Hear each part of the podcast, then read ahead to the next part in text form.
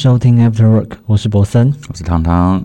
今天这集呢，想要来聊的是比较偏生活类的啦，主题叫做“生活的暴击值得感激”嘛。你有听过“暴击”这两个字吗？有啊，玩游戏的暴击吗？对，那我简单来解释一下什么是暴击，我怕没有人不知道什么是暴击。它就是重击或是致命的那种。要害攻击在游戏角色扮演的游戏中属于一种强化的攻击，只在玩家进行攻击的时候，可能会造成比一般攻击更多的伤害。然后后来被用在游戏用语当中，就表示一个人的言语或是行动对另外一个人造成巨大的心理伤害的意思。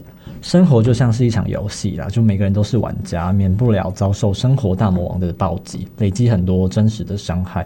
就我们肯定或多或少都遇过不少生活的鸟事，就你可以把这个暴击解释成鸟事。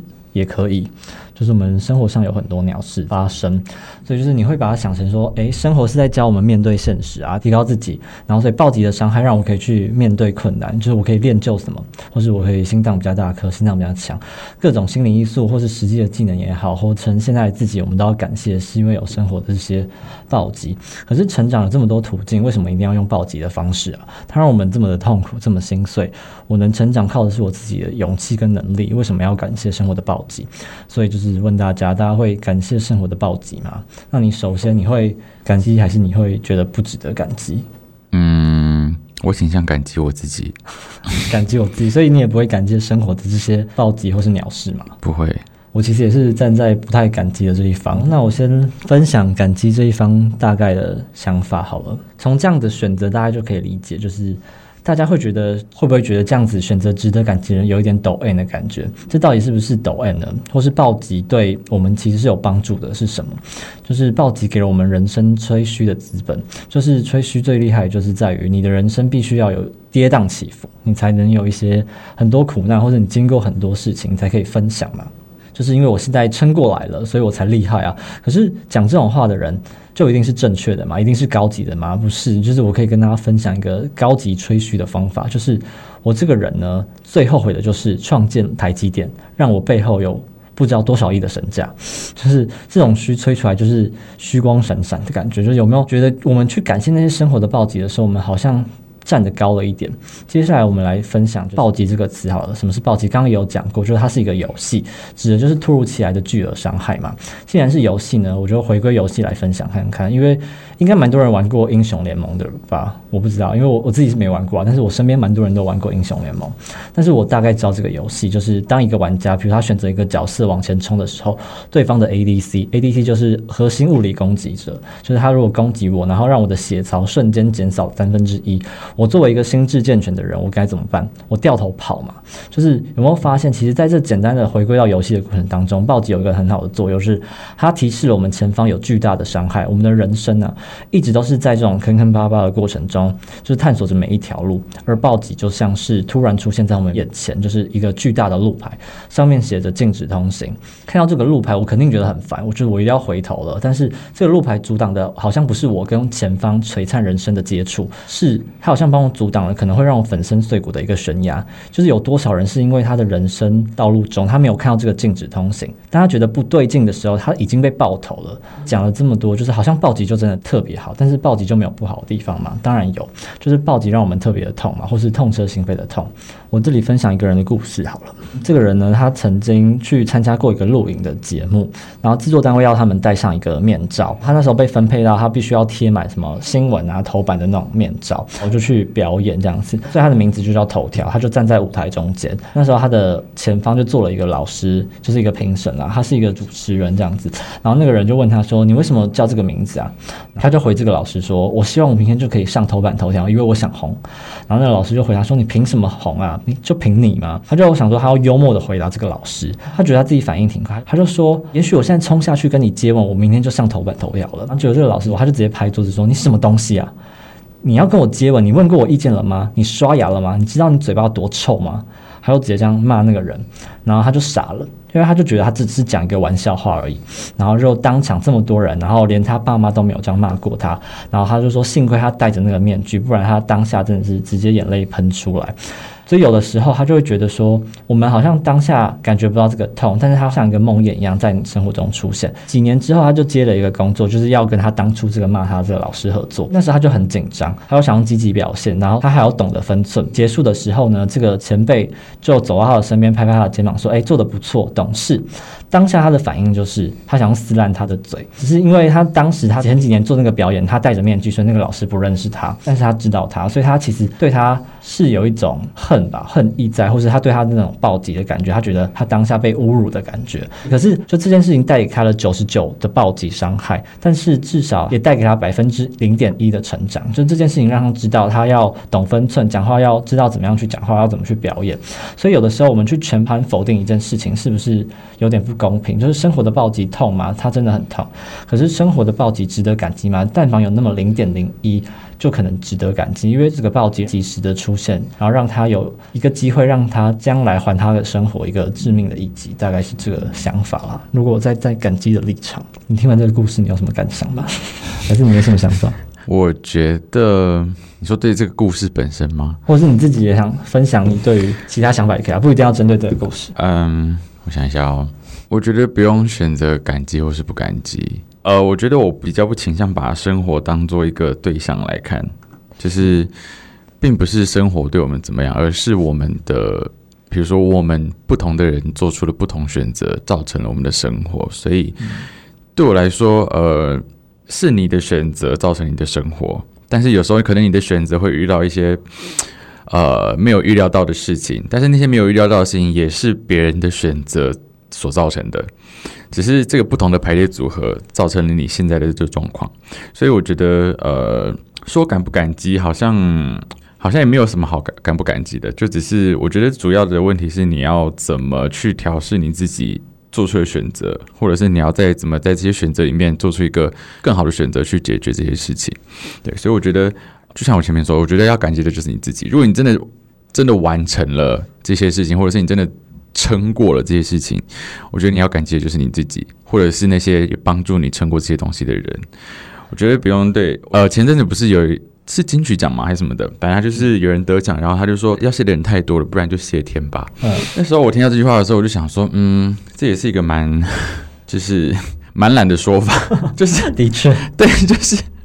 我觉得，我觉得你可以说什么啊？你要谢的人真的太多了，但是你没有必要谢天，因为你谢天就是谁也没有谢到。对对，所以就是我的想法比较是这样子。嗯，的确是你刚刚的想法跟我之后要分享到的有点像，就是感谢自己就好。因为我原本有举例提了蛮多故事，他们最后都是感谢自己，站在不感激的立场，他们觉得最该感谢的人就是自己啊，就是自己撑过了很多那些遇到的痛苦或是遇到的鸟事，但是自己撑过去了也好，或是他在那件事情学到什么都应该是他自己的心境上去成长到，而不是这件事情带给他的。我觉得现在有一个呃社会上有一个很奇怪的风气，就是感谢你的敌人，对，或者是比如说像蔡依林拿到金曲奖的时候，他就说感谢那些不看不看好我的人，对不对？对。然后反正就是类似这种之类的话，然后但是我个人是不是很喜欢这种。表达方式，对，然后所以除了人家就是问我说，哦，你比如说那时候你我考到了研究所或者什么之类的时候，大家就说，哎，谁谁谁不是帮你很多吗？或者是你觉得你有没有觉得就是这一路走来啊，或者你有没有想谢谢谁这样子？我就是说，哦，我觉得我要先谢谢我自己，我觉得我要先跟自己说辛苦了，真的，对，因为你是你你是你决定要继续做下去的。但可能有人帮你或什么的，但是最后要做选择的人还是你，所以，嗯，我觉得自己最重要。嗯的确是这样啊，嗯。就是感激到底是什么价值观或世界观？就如果你感激那件带给你痛苦的事情，或是带给你痛苦的人，好像是斯德哥尔摩症候群。就是我们想一下，我们在什么处境会聊到这件事？要不要感谢生活的暴击？肯定不是我今天去上班好，我看到同事说：“哎，早安，感激生活的暴击啊！”就是其中一个人，一定是在其中一个人被生活暴击了。就是而且我解决不了，他是一个弱者，他解决不了，我同时也是一个弱者。但这个时候我必须要安慰他，那我还能说什么呢？我就说。哎，你真倒霉，你很衰，就你衰。我会讲这种话吗？当然是不会。所以在那个时候，我作为一个弱者，我可能说这未尝不是一件好事。我们只能用这种话安慰自己。我觉得这种话就是安慰自己，就是你遇到不好的事情，但是你只能安慰自己说这可能是一件好事，或是你可能这才是最好的选择。或者我们不经一事不长一智，但真这是应该吗？就是我们要感谢这件事情吗？其实不是，就是这是我们不得已而为之，就是弱者之间的那种精神，就是强者可能会告诉你这件事情，就他们专门攻击别人，他怕别人反抗好了，所以他们可能会说，哎，你要感谢生活啊，比如说一些老板好了，或一些资深的前辈，他们会起手式的告诉你说，哎，你就要什么劳其筋骨，什么饿其体肤，这是为了你们好。然后什么？你们要感谢我，因为我也是这样撑过来的。但其实是嘛，就是不一定，因为他就是为了要继续抱紧你，就让你不要反抗。所以第一就是弱者这么说的话，是我们没办法，我们必须只能这样子安慰自己。但如果强者告诉你说你要感谢的话，不是贪婪就是坏。所以就是如果大家说，大家总说可以在这种你遇到一些事情学到一些东西，但是那可能要分两点来说。就第一，我们这个东西一定能学到吗？或是我们能不能从别的地方学到？第二就是我学到了，我要不要感谢他？那我先说第一。举个例子好了，一个朋友他可能去东南亚旅游，好，他好死不死就骑着摩托车被公车撞了。然后他被撞的时候，他一身血，还打电话叫救护车。他用他最后的力气爬到椰子树下等等待就医好了，因为他在泰国可能有椰子树吧。然后就碰巧那颗椰子就掉下一颗椰子，又砸到他的头，他就昏倒了。你说他学到了什么？顶多学到牛顿的地心引力啊，就是你想学地心引力，你看书啊，国小的课本上有，就是你怎么那么好奇心这么强，对不对？所以就是有些东西我们真的是不一定在这个过程中你可以学到什么。再来第二，我们在学到了这些东西，我们要感谢嘛？回归我自己分享，好，就是我从小就有点叛逆，或者是说我不是大家刻板印象。该有的样子，好了，我可能也接受不到暴击，或是可能在校园的时候被别人指指点点。可能我以前从小的个性比较偏阴柔一点，大家会因为这件事情对我有一些用字遣词，或是有一些特别的眼光，然后这些会让我稍微有一点点敏感。所以我回忆我青春可能会受到这些事情，但其实我现在分享这些，对我来说，我觉得那些事情我也没有特别会需要感谢这件事情，就是我在那件事情也没有特别学到什么。大概是这个概念啦，就是我需要感谢他吗？我觉得我们说不出口。就是有一些人好了，他们可能在生活的暴击中没有办法再撑过来了。那我也分享我一个国小，也是在我国小，我认识了一个我很好的朋友。我们都不是同班同学，但是就是因为有刚好认识的朋友，然后我们就都认识了。应该是有一天，我突然就我们这群朋友突然发现，这个朋友他其实有血癌，然后他突然有一天病情没有办法控制住，他又这样。走了，他就这样离开喽。就是我们国小的时候，那时候我们六年级啦，我们就一群我们很好的朋友都有去参加他的告别式。然后我就想象一个画面，就有一天我们可能在轮回当中，如果所谓的轮回或是所谓的天堂，我们碰见的话，他就问我说：如果我们在那么小的时候生活这么这样，就是他遇到这种事情。他真的要感谢他吗？我为了我跟他，就是我们那时候其实很好的童年，还有他经历他生活的病痛这种，我绝对不会感谢生活，因为我这样我好像对不起他，或是我也对不起我自己。所以就是如果生活他打你的话，这个时候如果你弯下腰还跟他说一声谢谢，你几乎就要倒下，你甚至就是要跪下了，你就服了。可是作为一个人，就是我不服啊，我就觉得生活不应该这样子，就我们所有人都应该被温柔以待，大概是这个想法了。因为之前在 Netflix 上有一个喜剧。就是单人喜剧，然后她是一个女同志，然后但她好像是后来才出轨吧，我其实有点记不太清楚，但就是反正她反正她那出剧集的概念就是，她是一个喜剧演员，但是她觉得她没有必要透过她自嘲或者是嘲笑她自己的过去或者是自己的样子来来让人家笑。嗯，对。然后说他以前都一直在做这样子的事情，就是嘲笑自己是女同志啊，或者是嘲笑自己因为胖啊或什么之类的。他说他受够了。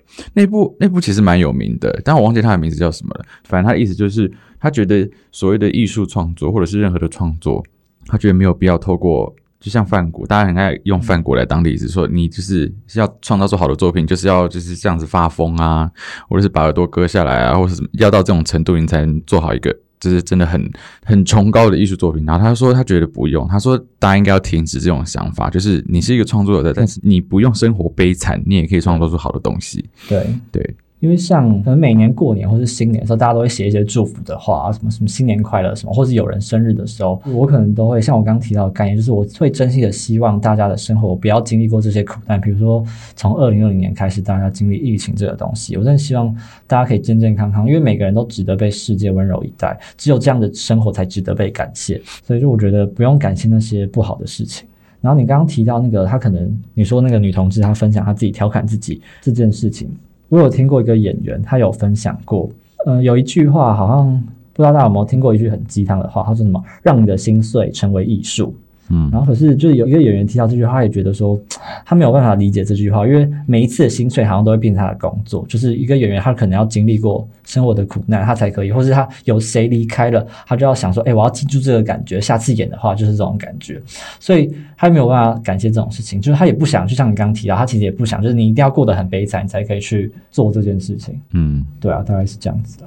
其实我觉得大家如果大多数人可能对于要感激，像刚刚提到可能谢天，或是你要感激生活上的很多事情，可能不在于对感激的认知上，我们的分歧可能是在于值得的分歧上面。就值得是什么意思？必然是有两种判断，一种判断就是通过利弊判断，好，我觉得这是值得做的。或是对不对？第二种叫做道德判断，就是我通过善恶的判断，然后觉得这件事情哪怕利益可能会受损，可是对我的人格可能会提升也好，总之是可能是值得去做的。这两种判断必然就会有普遍的号召性，而不是自己这么简单的情绪。就是我同意值得感激的说法，但是能不能？我们能不能不感激也能，所以就是不要用“值得”这个字。一旦指责，就从利益角度说，就是告诉我们暴击利大于弊。那我们就是要四处找暴击啊，没有暴击，我们要制造暴击。这种讨打的心态就是无赖的人生嘛。所以从利弊角度的话就不成立。那我们看一下道德角度，就是道德角度很可怕。就是如果我们认为感激才是值得，才是好的时候，才是善的时候，那我们就剥夺了那些我没有能力、我没有心胸、没有勇气去感谢的人的权利。所以我觉得我们都很幸运，就是我们可能在生活中有一些虽然经过了一些事情，但是我们自己哈，就真的是感谢自己也好，或是感激你身边帮助你的人。比如说我做我的 YouTube，或是我现在想做这个 Podcast 这些平台，我们在所有经历的人生很多暴击之后，我们还是可以做自己想做的事情。但是有些人他经历了挫折，他可能就一路挫折了下去，他现在可能在谷底，他看不到天空。那我们这些人可能就会跟他说，你也值得去感激哦。大家觉得这样子是合适的吗？或是大家如果在关注一些不同平台或是不同的创作者，可能不免俗知道这些，像你刚刚有提到，很多人会觉得我们要感激，比如说他很感激，我不知道有没有听过啊？有些人会觉得他被酸民骂，好像没有了，没有听过有人会感激他被酸民骂吗？好像是没有。但是就是如果有被很多网络攻击 不是蔡依林吗？对，好像只有，因为我一开始想这个以后，之后想到蔡依林讲过这句话，她感谢那些看不起她的人。但现在我自己来说，因为我前阵子有一支影片，好像被蛮多人骂的。然后因为我上一份工作在虾皮工作了，然后我只是分享我的离职故事，然后就很多人会觉得说我好像在抱怨公司，然后就很多人在我那支影片上面留言，然后我就觉得很。莫名其妙，完全也不会感激这样的事情发生。刚刚可能提到，有些人会觉得暴击会给我们一些技能，这件事情我部分可能也会认同啦。但是无论如何，我们人类当然可以从一件事情中学到另外一件事情，我觉得是我们人类会有的知识或是能力。但是暴击要我们学会的技能，大多可能不是我们该学会的事。一个幸福的人好像不应该有一些技能，什么意思？就是一个人长期挨饿好了，比如说我们非洲难民好了，他可能养成特别扛饿的技技能，但是你觉得他学会了有什么好骄傲的吗？这件事情有什么好感动的吗？对他的未来有什么帮助吗？其实没有，这是被迫谋生才有的技能。或是大家有没有看过马戏团里面狮子跳火圈？好了，他是为了一口吃的，好，为了不挨打，为了不遭受暴击，他就违背了他动物天生怕火的本性，他就会跳火圈了。可是你觉得这是一只幸福的狮子吗？这是一只会感谢人类的狮子吗？我们万物就是其中被炼造的铜，就是天地为熔炉啦。就是我觉得我们本身就应该要自由成长，我们本来就属于花园、草原，甚至荒野。反正就我们人是自由，或是这是人类健康或是个性的多样性。可是这些苦难教会我们的，就是好像是会扭曲或是压抑我们的天性。我听过，你以后不要变成你最不喜欢的人。什么会让你变成你最不喜欢的人？是不是挫折？是不是暴击？是不是无数个不得已？所以你要感谢他嘛？你要感谢一个让你灰头土脸的东西吗？或是你变成了马戏团的狮子，你学会了无数个小把戏，但是没有一个是你想要的。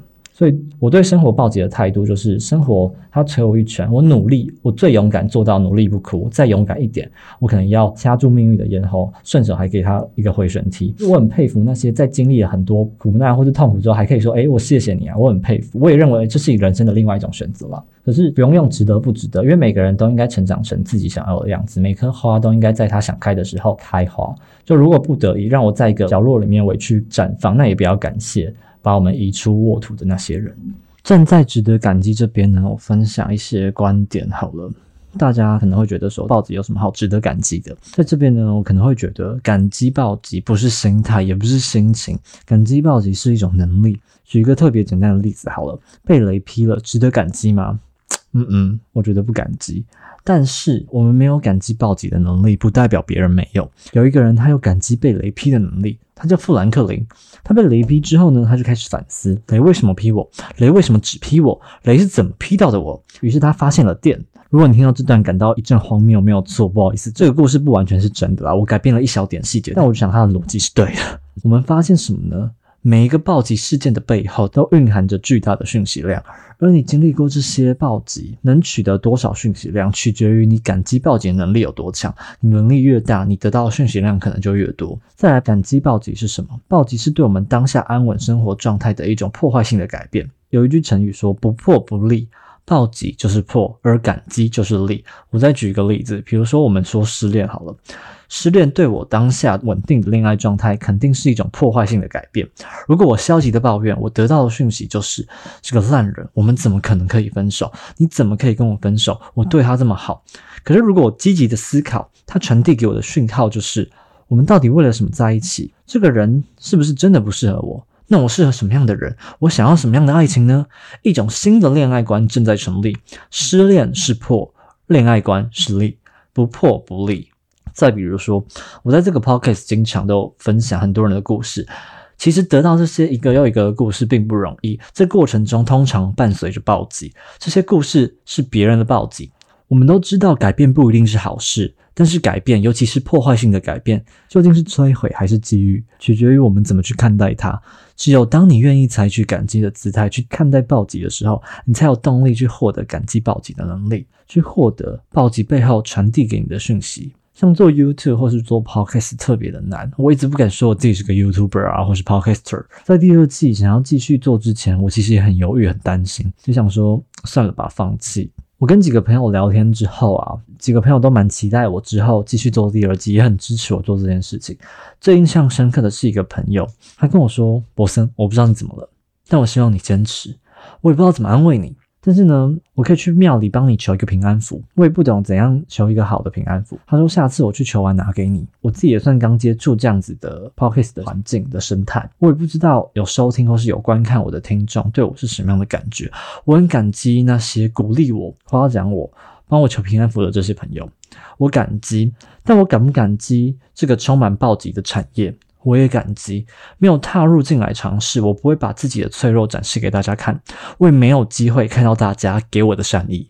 作为一个非常鸡汤的一个立场，就是如果你觉得这一方值得感激，非常的鸡汤，送给大家一句话，来自俄罗斯一个名字有点长的作家，他叫杜斯妥耶夫斯基，应该是他说：“我最怕的是我现在的生活配不上我所受的苦难。”是不是特别鸡汤？站在这个值得感激的立场，我试着再换另外一个角度去思考。刚刚好像提到了狮子，我想到了动物园。动物园是一个长久以来有点困扰我的设计。有些动物园设计的非常好，真的很辽阔，接近大自然的真实状态。台风来的时候，暴雨来的时候，他们有东西可以遮风避雨；病虫害来的时候，他们有人可以医治这些动物。我没有把握，如果我是一只鹿，我在野外被老虎追。风吹雨打的时候，我会不会看着另外一只鹿，在一个环境良好的动物园里面受到遮蔽、受到保护？我会不会羡慕它？我不知道。也许羡慕只是人类才有的一个情绪，鹿可能没有。这也是我想分享的事情。这是我们人类必须多虑，我们人类必须自欺欺人才活得下去，因为我们人类需要一个本来不存在这世界上的东西，叫做意义。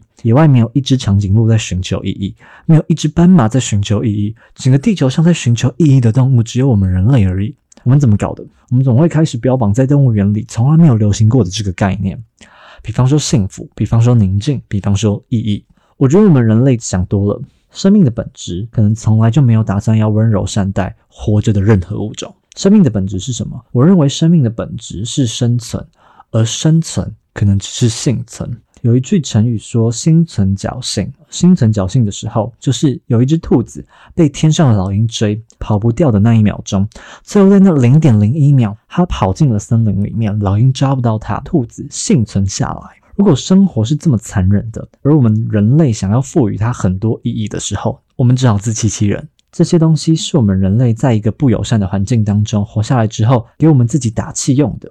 今天我们如果一旦否决觉得值得感激的那些人，我觉得我们是在否决这件事情，就是他们可能是在跟我们说，我们能够活着是幸运的。今天这个主题啊，不是我被生活暴击，我要感激吗？主词不是我，主词是抽象的，是生活的暴击，值不值得感激？我们如果把它提升到我们对于人生的理解来想，我们对于生命的理解来想的时候，我觉得好像是值得感激的，因为原因非常简单，我会直接把暴击两个字从这个题目拿掉，就是活着是不是值得感激的？然后我会正大光明的回答说。是值得感激的，而我不认为有任何一种生活是没有暴击的，没有暴击就不是生活。我认为任何一只野外的兔子，任何一只老鹰抓不到兔子，结果饿肚子喂不了它的小鸟，它的小鸟死了，生活给它暴击。那如果它抓到了兔子，兔子得到暴击，生命的循环是由暴击所构成的。我们什么时候被承诺过，我们该过一个一生没有暴击的生活？我们什么时候被承诺过，我们要一生幸福快乐？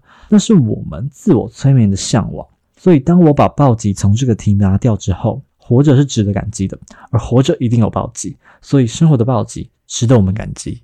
我再分享最后一个东西好了，原因的原因不是原因，像是超市卖水果刀，如果有一个人买了这把水果刀，他用这个水果刀刺伤了你，你不能埋怨超市卖水果刀。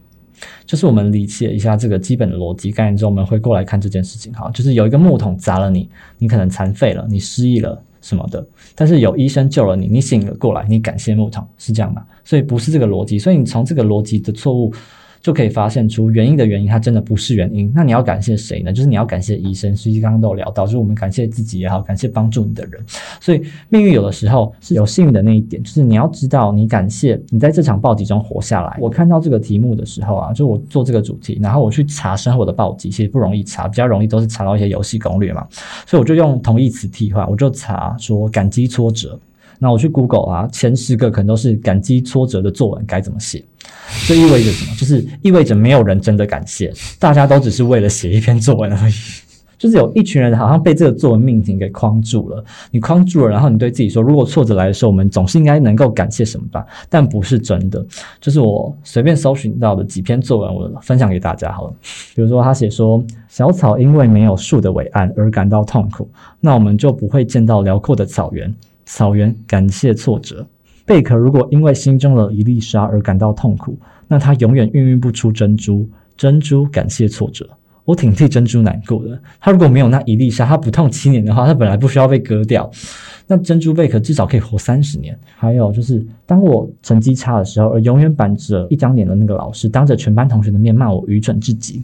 时隔七年，我依然深深的记得这个老师那一段被打被骂、充满泪水的样子，正是我黑暗无比的艰辛岁月，让我从跌跌撞撞中走来，成长成为今天的样子。我为什么念这一段呢？就是这一段是一个范文，它就是一个我把原文输进去，可以有七八篇同样的范文都是这个例子。这是一个什么样的情景？就是大家都是为了写一篇作文，大家都知道在说谎，大家抄来抄去的表达说，我应该感激挫折，我应该感激生活，但是我就看不下去，因为它真的不是真的，真的比什么都重要。因为老师的人格非常有问题，真的。所以，既然如果你真的不感激，就真的不要再写这篇作文了。如果站在感激那方，我听到一个立场是，他提到 PDSD 啦，就是创伤后压力症候群，就是他分享有人分享一个日本部队，比如说日本三一一的时候，不是发生了很大的天灾，然后那时候日本的一个部队好像是第一时间就前进去救人，然后里面其中还有部队里面的心理学方面的医生。然后那时候他们没有工具啊，所以全军的人他们进去都是用手，然后去挖去搬，然后挖出来可能都是残肢。你可以想象当时那种人间地狱的景象嘛？或是你们可以想象那种味道。然后后来就是有一个人，他们就去把这个当当做一个科学研究的项目去追踪这些去帮忙的这些军队。然后在这一个营的战士，他们可能有几个特殊状况，就是第一个，他们好像把他身上所有的毛发全部剃光，他们没有毛发。因为他们觉得有味道，是弄不掉的味道，所以他们这个部队用水量是其他部队的五倍以上。所有人每天洗澡好多次，因为他觉得有味道。然后呢，这个部队的心理医生呢，他就帮他们做治疗，然后把这个问题解决。所以他们经历的就是这些这么可怕的事情。PDS 这种东西也不是现在才有的，我们存在这个东西好多年，或是以前古代好有一条街着火，全部烧掉，那是巨大的灾难，有多少家庭没了？他们会做什么？以前在古代，他们可能会盖一间庙，水灾的时时候，他们水也把整个村庄都淹没了。人类他们可能会去盖一间龙王庙，因为他们是弱者，他们不知道该怎么面对自己，修复自己的内心的创伤。强者不太能理解弱者的这种心理创伤，所以当强者问我要不要感激生活的暴击，说我不敢说要感激，但是因为我站在完全不感激的立场，我只能说感激也许是弱者的一个途径，他不值得跟别人分享，但是可能对自己有用。然后看完这个，他分享这种，也有觉得可以反驳的部分是，PDSD 不能用感激去治疗，就是如果你告诉他说他经历这些事情。你还要他感激，那你可能会给给他增加心理上的一个负荷，所以他需要专业的人去治疗，他是另外一个方式。所以你不要相信感激，就是水灾之后你盖龙王庙不是为了感激，是求你不要再害我。所以如果你经历了创伤，你的心理治疗该怎么做？其实就是你在你心里想象出一个盒子来，把你最难受的一个场景好了，慢慢的从动态的影像画面变成一张，想象成一张照片，你把它固化下来。然后你把那张照片慢慢的放到盒子里，锁上它。就是我们怎么对抗生活的暴击，其实可以分三步。第一步就是你接受它，生活总有暴击，总有鸟事嘛。第二步就是如果我能战斗，不管我是强者还是弱者，都要战斗。再来第三个，可能就是放手，再开始。我一开始看到这个的话，我其实觉得大家可能会觉得要感激，因为很正能量啊什么的，有点意外。你也会是不感激的部分，而且尤其是我这种公开，像我们如果在做公开的平台，如果我们分享这种东西，大家会觉得说，像如果我分享那种离职的故事，大家会觉得说你是不是在骂公司？他们都会很容易被负面的曲解。诶，但我有发现一件事情，就是大家真的比较喜欢看正能量的东西。对，我我不太能理解为什么。但就是嗯，比如说我有时候在现实动态上面发东西，然后如果我就是拍一些很很生活，然后。很好笑的东西，然后大家看的人就会正常，或者是稍微多一点。但是如果我稍微有一点不开心的什么东西的话，那个观看数就变非常少。真的会这样子哦？很奇怪，非常的奇怪。然后我也不太能理解。对啊，很奇怪。可是现在好像还是越来越多人在做一些，也不算负面，但他们可能讲一些比较真实的话。我觉得那样子，觉得我比较有兴趣，因为我觉得生活本来就不是这么正能量，大家。好像很喜欢吸收这些，大家很喜欢喝鸡汤，心灵鸡汤是怎样？可是现在不是有反这种心灵鸡汤的东西出来吗？我前阵子听到一个 podcast 在聊，我受益匪浅。他讲到说，失败为成功之母，从概率来讲，这句话是瞎扯。但是我们所长大的环境里面有多少这样的扯淡的话？可是我们没有时间去反思它。如果今天这个主题可以给大家一个反向思考的机会，远比你单去站在某个立场重要的多。刚来到一个大城市工作，比如说我也不是台北人，我来到台北工作的时候。好，这不是我的故事，我还是讲他的故事好了。他刚来到台北工作的时候，他妈妈有一天去看他，他住的地方离他上班的公司还有一小段的车程，可能要半个小时到一个小时。他早上要五点左右起床准备去上班。他妈妈当时一改对他的印象，他以前觉得他女儿特别的懒、不懂事啊，家人都会觉得可能会没什么出息。结果在那天之后，他妈跟他的亲戚都觉得说，哎，他变得特别的乖，完全可以照顾自己，完全不用多担心。他就依然在这座城市工作。后来大概过了四五年吧，他有一天。回家跟他妈妈闲聊的时候啊，他是一个非常轻松的姿态，就是被暴击过的语气讲这件事。他说：“哎，你当时来看我，我过得这么不好，刚刚两三天没有钱吃饭，你看我现在也撑过来了。我觉得我现在过得特别的好，我拥有了蛮多的东西，我拥有了现在的一切。”他那时候说的语气绝对是感激暴击的，他的心理状态绝对是：哎，你看，骄傲，有一点点骄傲的那种感觉，很小小的在家人面前得意。但是他说完这些之后，他妈没有说话。过了几天之后，他妈突然在一个很尴尬的时间点打电话跟他说：“对不起，我没有尽到一个做妈妈的责任，我没有在该做的时候做好该做的事情。”他当时听到他妈这样说，他确实难过了。可能他自己当时觉得他感激暴击，但是他的妈妈或是对他的家人朋友，他们肯定是不想让他承受他这样子的暴击，因为他们会觉得我不需要你功成名就，我希望你好好的活着，好好的在我们身边。那一秒钟，他就在想：那他真的值得感谢这些暴击吗？在经过暴击后的他自己，在经过这些社会的历练，我们好像事故了，我们确实没有那么可爱了，我们变得不太敢撒娇，变得没那么柔和，变得不太会讲很亲近的话。然后我在遇到问题的时候，我们可能会变得非常的强硬，攻击性特别强。大家平常不知道，可能是因为那是工作，或是这不是我私底下的生活。我好像变成一个我不太喜欢的人，但是我没有办法，我调整不了，他也调整不了。因为我们可能觉得这样是最安全的，而且我也确实变得非常敏感。我们特别会在意这些分寸感，我很在意很多人的感受，我会观察大家的反应。我觉得可能我获得了很多，但未必真的有那么好吧。所以我才想说，我们分享这个，我觉得我站在不感激的立场，会不会作为一个公开的分享者，我说我不感激，会不会觉得政治不正确，会被骂的？觉得可以用这样的立场分享一些不同的想法，也蛮好的啦。我觉得我少数的朋友，少部分的家人会听到我这个节目，然后他们有部分的性格，可能有的人偏没有那么自信，我希望他们可以很勇敢的去生活，所以分享这些。当暴击暴击我们的时候，伤害到了我，通过我而去伤害到我在意的人。那他就不值得感激。我可以过更好的生活，这些是今天想要分享给大家的。嗯，好，那以上就是我们今天的分享。最后送给大家这首歌叫《We Come Alive》，嗯，祝大家好好的活着。那我们下次见啦，拜拜，拜拜。